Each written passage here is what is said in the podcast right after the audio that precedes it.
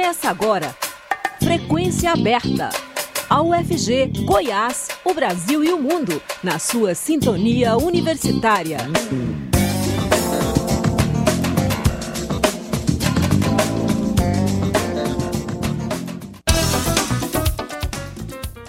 Olá, boa tarde. Agora são 5 horas em Goiânia e está começando Frequência Aberta. Eu sou Delfino Neto, fico com você até às 5 e meia da tarde trazendo as principais notícias do dia. Você pode nos ouvir também pela internet, no site da Rádio Universitária, por meio do aplicativo Minha UFG e nas principais plataformas de podcast. Fique conosco. Governo Federal anuncia suspensão da implantação do novo ensino médio. As mudanças no Enem também estão suspensas, até consulta pública sobre o tema. Mais informações com o repórter Rodrigo de Oliveira. O governo do presidente Luiz Inácio Lula da Silva, do PT, anunciou hoje que vai suspender a implementação do novo ensino médio. Uma portaria deve ser publicada nos próximos dias com a interrupção do prazo de implementação da política. O texto também vai suspender as mudanças no Enem, o Exame Nacional do Ensino Médio, previstas para 2024, que adequariam o exame ao previsto nas novas regras da etapa. O Enem é a principal porta de entrada para o ensino superior público no país. A suspensão do novo ensino médio vai ocorrer inicialmente enquanto perdura o prazo da consulta pública sobre o tema. O ministro da Educação, Camilo Santana, tem dado várias declarações em que se coloca contrário à revogação do novo ensino médio, como pressionam setores envolvidos no debate educacional. Ele tem defendido que haja ajustes no modelo e que revogar tudo seria um retrocesso. A portaria com a suspensão tem anuência da equipe próxima ao presidente Lula.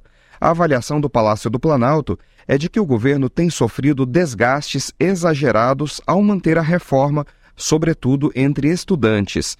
Uma revogação total da reforma dependeria da atuação do Congresso, por ter ocorrido por lei. A suspensão dos prazos foi a saída vista pelo governo para acalmar os ânimos dos críticos e evitar maiores impactos à imagem do governo e do presidente Lula. O novo ensino médio foi aprovado em 2017 a partir de medida provisória e prevê a organização da grade horária em duas partes, com o novo formato, 60% da carga horária dos três anos seria comum a todos os estudantes, com as disciplinas regulares.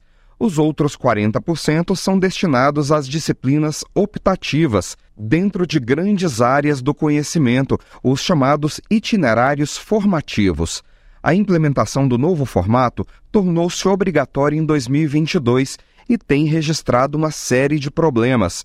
Os estudantes reclamam principalmente de terem perdido tempo de aula de disciplinas tradicionais. Há casos de disciplinas desconectadas ao currículo e deficiências de oferta dos itinerários a todas as escolas. Desde o início desse ano, estudantes, professores e especialistas da área cobram o governo Lula para que o modelo seja revogado. No dia 15 de março, estudantes fizeram um protesto pressionando pela revogação, em uma primeira rusga de entidades estudantis com a gestão petista. O problema é que a revogação total da medida não agrada a secretários estaduais de educação.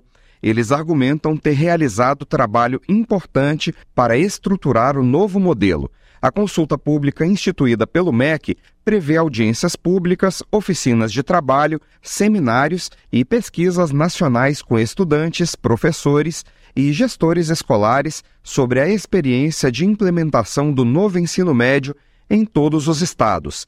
Iniciada em março, a consulta tem 90 dias de duração, com possibilidade de prorrogação e mais 30 dias para o Ministério da Educação elaborar um relatório. Rodrigo de Oliveira, para a Rádio Universitária. 70 mil goianienses terão isenção de IPTU em 2023 e outros 37 mil devem ter o imposto reajustado acima da inflação. O titular da Secretaria Municipal de Finanças de Goiânia, Vinícius Henrique Alves, anunciou nesta segunda-feira as novidades no pagamento do IPTU, Imposto sobre Propriedade Predial e Territorial Urbana. De acordo com o secretário, a pasta espera arrecadar 1 bilhão e 200 milhões de reais com os tributos em 2023, cerca de 30 milhões de reais a mais do que em 2022. Além disso, o secretário confirmou o aumento do número de endereços que passam a integrar o IPTU social, benefício que agora abrange 70 mil residências na capital. Em 2022, a Prefeitura de Goiânia arrecadou o valor de 1 bilhão e 100 mil reais com IPTU e ITU, levando em conta os 671 mil imóveis da capital. Neste ano, a quantidade de imóveis subiu para 675 mil, sendo que pelo menos 37 mil deles terão o IPTU reajustado acima da inflação. Esses imóveis são aqueles que tiveram acréscimo de área de terreno e de área edificada superior a 20%. Também sofreram alteração de uso residencial para não residencial, alteração de imóvel edificado para não edificado, são também ou imóveis novos remanejados e remembrados. Os outros 638 mil imóveis seguirão a regra geral e terão valor corrigido pela inflação, de 5,9%. Os contribuintes começam a receber o boleto para o pagamento do IPTU já nesta segunda-feira. A primeira parcela do imposto, ou parcela única, que terá desconto de 10%, tem vencimento para o dia 20 de abril. Será possível ainda fazer o pagamento pelo cartão de crédito, parcelando o valor em 12 vezes ou por meio do Pix. Vacina bivalente contra a Covid-19 já está disponível para quem tem comorbidade. Pessoas com comorbidades já podem se vacinar com a dose de reforço bivalente contra a Covid em Goiânia e Aparecida. Até então, a vacinação estava permitida somente para grupos prioritários. Desde o início desta segunda-feira, quem tem mais de 12 anos e tem comorbidade já pode se vacinar. Não é preciso comprovar a doença, basta relatar.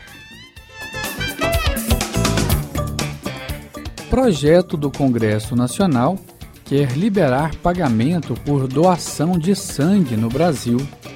O Ministério da Saúde trabalha para barrar uma PEC, proposta de emenda à Constituição, que libera o pagamento a doadores de sangue e a venda de plasma humano à indústria. Se aprovada, a proposta reduzirá poderes da estatal federal Hemobras, empresa brasileira de hemoderivados e biotecnologia, a única farmacêutica autorizada a usar o material para a produção de medicamentos. Integrantes da equipe da ministra da Saúde, Nízia Trindade, avaliam que acabar com a doação voluntária pode aumentar o risco sanitário e de contaminação em transfusões. Além disso, consideram que a PEC é uma tentativa de enfraquecer a estatal, pois poderia direcionar oferta de plasma para farmacêuticas privadas, inclusive do exterior, e reduzir o produto disponível para Hemobras. Ministro Fernando Haddad prevê arrecadar até 15 bilhões de reais com tributação de sites de apostas. O ministro da Fazenda Fernando Haddad disse que a Receita Federal prevê arrecadar entre 12 bilhões e 15 bilhões de reais com a tributação de apostas online. A afirmação foi feita nesta segunda-feira em entrevista ao canal de notícias Globo News. Ele também afirmou que há empresas de comércio online que fazem vendas comuns se passando por remessa de pessoa para pessoa, como forma de não pagar impostos, e que elas se passarão a ser taxadas a partir de agora. O ministro, segundo o ministro, tais medidas serão tomadas para incrementar a arrecadação na ordem de 110 a 150 bilhões de reais para viabilizar as metas contidas na proposta do arcabouço fiscal. Haddad disse ainda que trabalha com o cenário de aprovação da reforma tributária no Congresso até outubro deste ano e que sua pasta avalia medidas a serem tomadas depois, caso seja necessário corrigir distorções. A Polícia Federal apura uma viagem do ex-ministro da Justiça do governo Bolsonaro, Anderson Torres, à Bahia, às vésperas do segundo turno das eleições presidenciais de 2022, sob pre pretexto de reforçar o contingente da Polícia Federal no estado contra supostos crimes eleitorais. Na ocasião, Anderson Torres pediu pessoalmente à Superintendência da Polícia Federal da Bahia que atuasse em conjunto com a PRF, Polícia Rodoviária Federal, na fiscalização das rodovias. Segundo investigadores, a atuação da PRF estava pautada para interromper o fluxo de eleitores na região, a fim de prejudicar a eleição do petista Luiz Inácio Lula da Silva. A Bahia é um dos estados onde o presidente Lula tem a sua maior votação, para se ter uma ideia, no primeiro turno, Lula obteve quase 70% dos votos no estado, enquanto Bolsonaro teve 24%. No segundo turno, Lula abriu mais de 2 milhões de votos de vantagem no estado. A presença de Torres, na Bahia, chocou os investigadores e é classificada como pressão do governo Bolsonaro à Superintendência Regional para favorecer o então presidente da República com o uso da máquina. Torres foi escalado por Bolsonaro para, para colocar em prática no Nordeste o plano de campanha bolsonarista envolvendo o uso político da Polícia Rodoviária Federal no segundo turno das eleições. O Nordeste foi escolhido por ser uma região majoritariamente pró-Lula. Naquele dia, a PRF realizou múltiplas blitz, blitzing e parou veículos que transportavam eleitores. A maior parte das operações que haviam sido proibidas no dia anterior pelo presidente do TSE, Tribunal Superior Eleitoral, ministro Alexandre de Moraes, aconteceu nos estados do Nordeste. Anderson Torres, um dos principais aliados de Bolsonaro, tinha ciência do mapa feito por integrantes da campanha do ex-presidente em que foram apontadas as regiões do país em que Lula era mais forte. A viagem de Torres à Bahia foi vista com estranheza por integrantes da Polícia Federal. E Torres não foi só, estava acompanhado pelo então diretor-geral da Polícia Federal, Márcio Nunes. Ele foi ao estado sem agenda prévia ou pauta marcada, junto à superintendência do órgão na Bahia e se reuniu com Leandro Almada, ex-superintendente da Polícia Federal no Estado, e outros integrantes da corporação. Na ocasião, Torres pediu que a Polícia Federal atuasse nas ruas, junto com a PRF, no dia do segundo turno, para reforçar a operação e coibir eventuais crimes eleitorais. Depois do encontro, a equipe do ex-ministro encaminhou um documento com uma lista de cidades em que o efetivo policial deveria ser reforçado. Nestas cidades, Lula havia sido o candidato mais votado no primeiro turno. O documento foi revelado pelo colunista Lauro Jardim, do jornal O Globo, e foi elaborado pela delegada Marília Ferreira Alencar. Na época, a delegada atuava no Ministério da Justiça. Hoje, ela é investigada por suspeita de ter agido para esconder provas relacionadas aos atos antidemocráticos de 8 de janeiro. Agora são 5 horas 14 minutos. O Frequência Aberta volta já. Jornalismo com imparcialidade. Rádio Universitária. Ah, deixar a torneira aberta só um pouquinho não tem problema. Você pensa assim? Então precisa rever alguns hábitos. Quando for lavar a louça, o melhor é juntar uma boa quantidade e fazer tudo de uma vez. Deixe as panelas e itens mais sujos de molho para facilitar a limpeza. E o mais importante, feche a torneira quando em sabor. Faça o mesmo no banho e ao escovar os dentes. Cada gota faz diferença. Faça a sua parte. Ministério Público de Goiás. Estamos apresentando Frequência Aberta.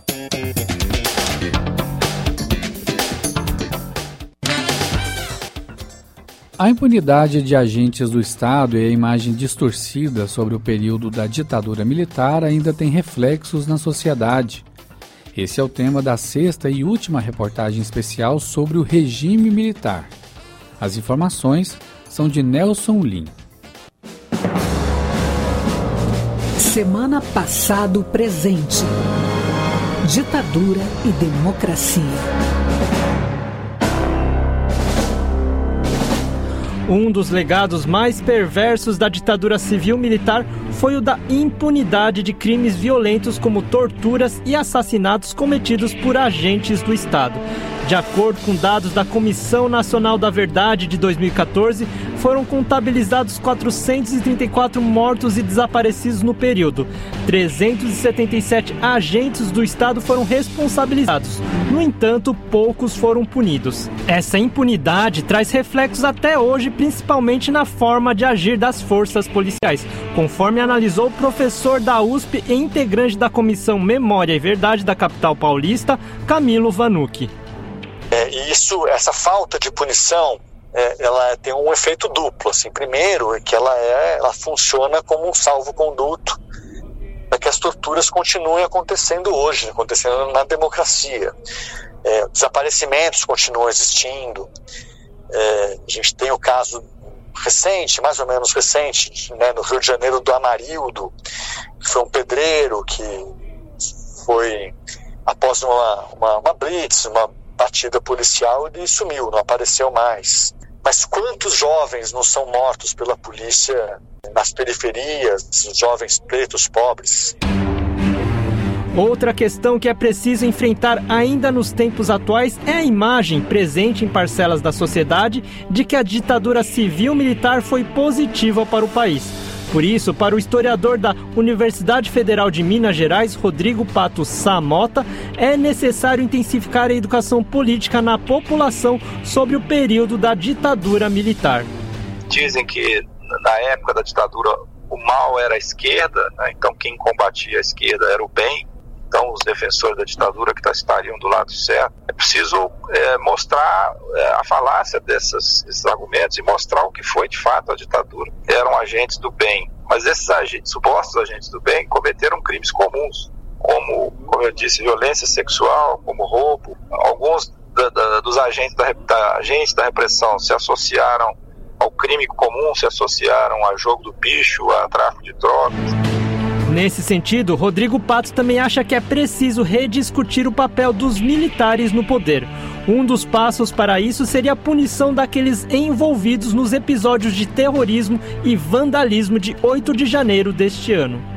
O papel ambíguo de muitos generais em relação aos golpistas que queriam é, impedir as eleições ou impedir o governo do presidente eleito Lula, essas pessoas têm que ser punidas, né?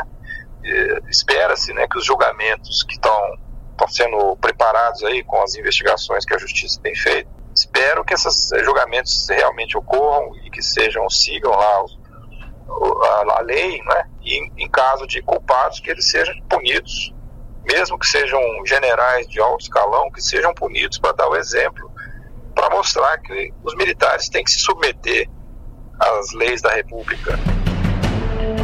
Outra questão levantada por Camilo Vanuc é a criação de um grupo de acompanhamento das 29 recomendações apontadas pela Comissão Nacional da Verdade em 2014.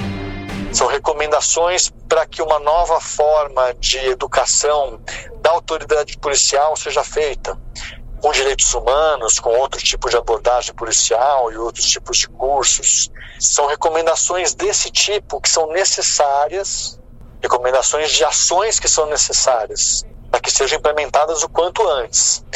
E aí eu acho que precisaria ter uma comissão para falar assim, ó, e aí, implementou alguma? Qual vai ser a próxima? Vamos colocar um prazo? O caminho apontado por Vanuc já esbarra na primeira recomendação da Comissão Nacional da Verdade, que é o reconhecimento por parte das Forças Armadas de sua responsabilidade institucional nos graves episódios de violações de direitos humanos no período da ditadura militar. Vale lembrar que de 2019 até o ano passado, o Ministério da Defesa celebrou o golpe na ordem do dia em 31 de março, afirmando que a tomada do poder na época foi necessária para a pacificação do país e omitindo a responsabilidade das Forças Armadas na violência institucional contra diversos setores da sociedade. Com produção de Beatriz Evaristo, sonoplastia de Jailton Sodré, da Rádio Nacional em São Paulo, Nelson Lima.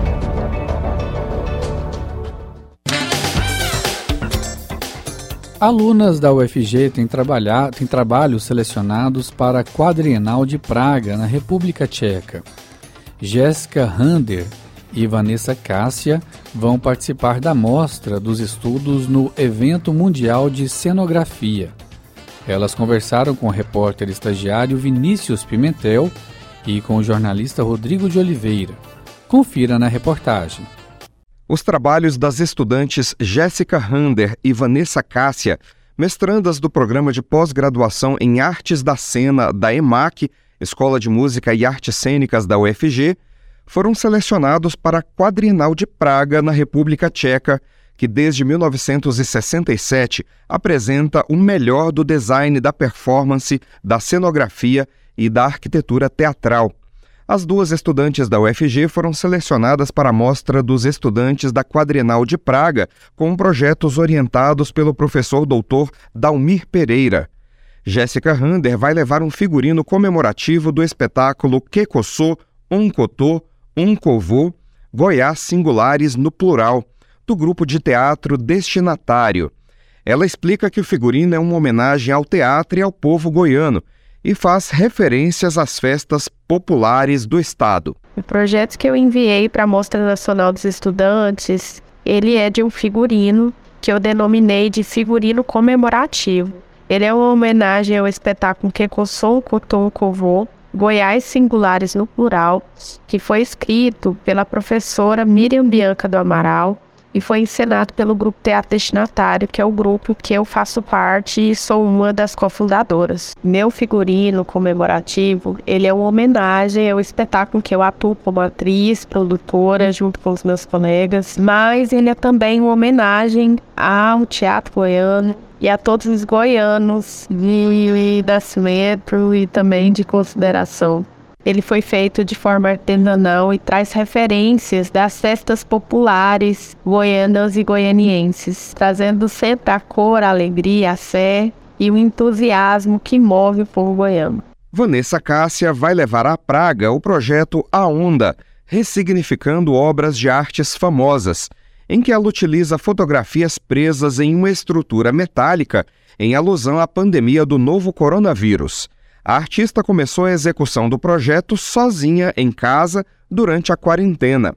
O projeto que eu levei para a exposição da PQ dos Estudantes em São Paulo foi um projeto intitulado A Onda. É uma estrutura de metal que tem um globo terrestre pintado de azul metálico e deste globo saem pontas, né, vermelhas, que são os monóculos onde eu coloquei as minhas fotografias, no qual eu faço fotografias referentes a obras de artes famosas, mas numa visão aqui do nosso cotidiano goiano brasileiro, com o afeto aí da pandemia. Então essa estrutura ela está presa numa outra haste no aro de metal com base. E este aro, quando você olha a imagem, ele se assemelha a um microscópio. E o globo com os monóculos vermelhos retrata a primeira imagem do coronavírus visto sob o olhar do microscópio. Meu projeto nasceu sobre os confinamentos da pandemia, né? Enquanto eu fiquei trancada, sozinha, no apartamento que eu morava. Então tinha todos os anseios, todas as angústias, e eu consegui colocar isso, essa minha visão, a partir de obras de arte, sobre a visão e o contexto nosso contemporâneo e sobre essa manta da pandemia. Então, assim, esse meu projeto foi executado solo a primeiro momento, né? A primeira série das fotografias foi toda executada solo. E a segunda série, ela foi executada com colaboração de alguns diretores de artes, figurinistas, para poder eu conseguir executar, porque sozinha, né, eu faço a performance, eu faço a fotografia, então eu preciso da ajuda com o figurino, com a, os elementos de cena. Então, assim, a execução agora foi muito mais complexa. As obras escolhidas são também de complexidade maior, envolvendo mais personagens, envolvendo a questão de um figurino mais complexo e mais bem trabalhado e mais bem detalhado. Sem levar também a um outro elemento agora muito chave dessa composição é de fato que eu utilizo um cobertor de hospital. E esse cobertor ele está presente em todas as obras ressignificadas, tanto porque esse cobertor ele serve para cobrir, né, para acalentar, deveria servir para cobrir e acalentar os acamados do Covid, mas ele também serve para encobrir os corpos daqueles que o Covid levou no hospital.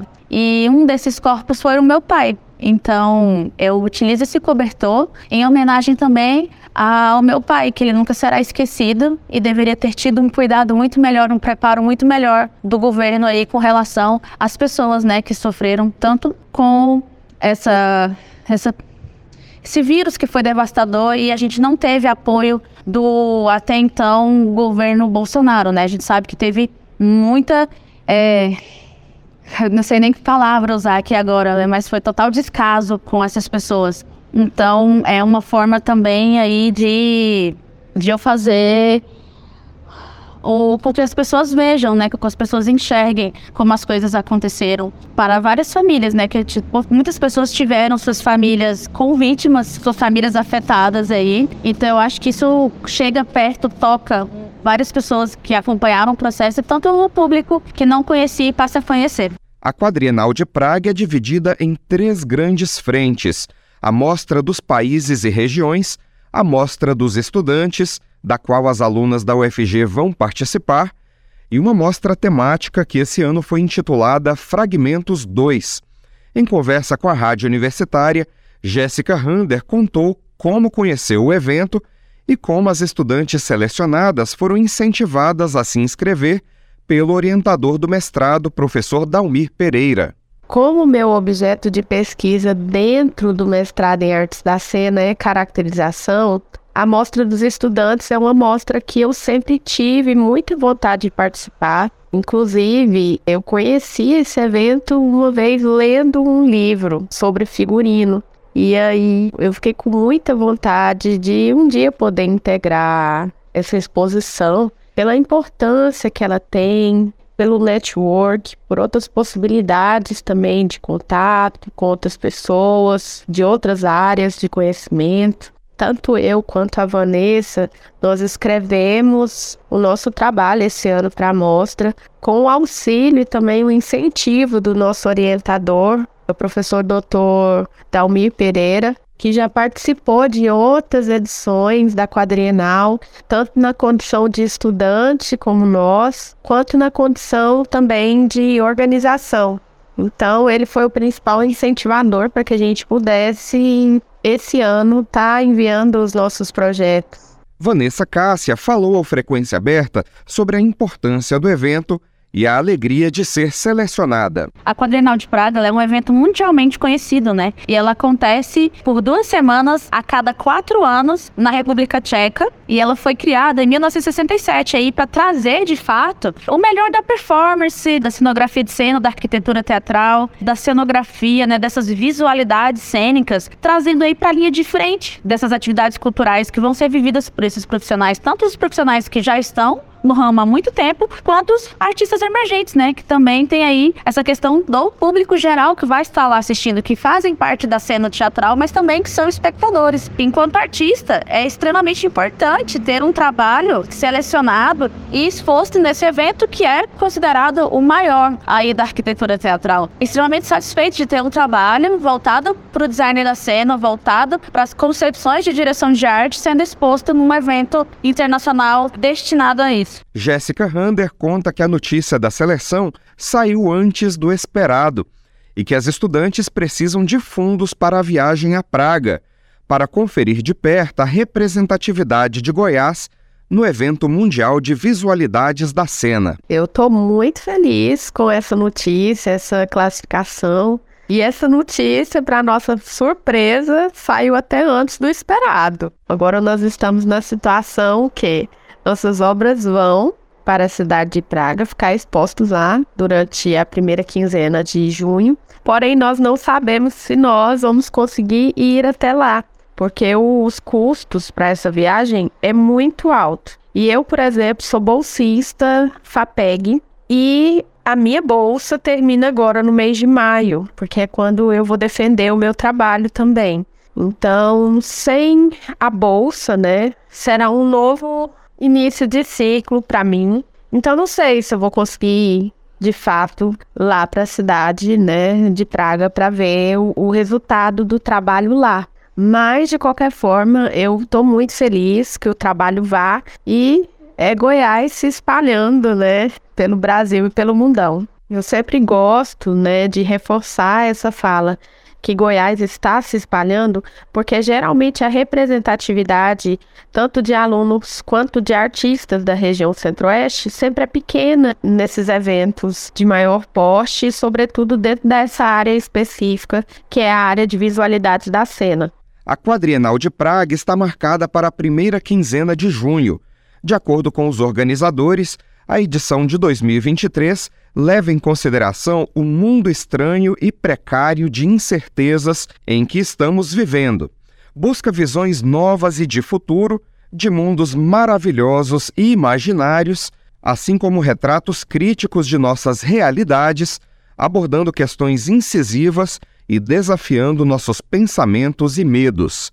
Mais informações sobre o evento nos sites pq.cz e pqbrasil.org. Rodrigo de Oliveira para a Rádio Universitária. E com essa informação, nós encerramos o Frequência Aberta que fica por aqui. A produção é do Departamento de Jornalismo da Rádio Universitária. A todos uma boa tarde, obrigado pela audiência e até a próxima. A Universitária apresentou Frequência Aberta. Notícias da UFG, de Goiás, do Brasil e do mundo nos 870 AM.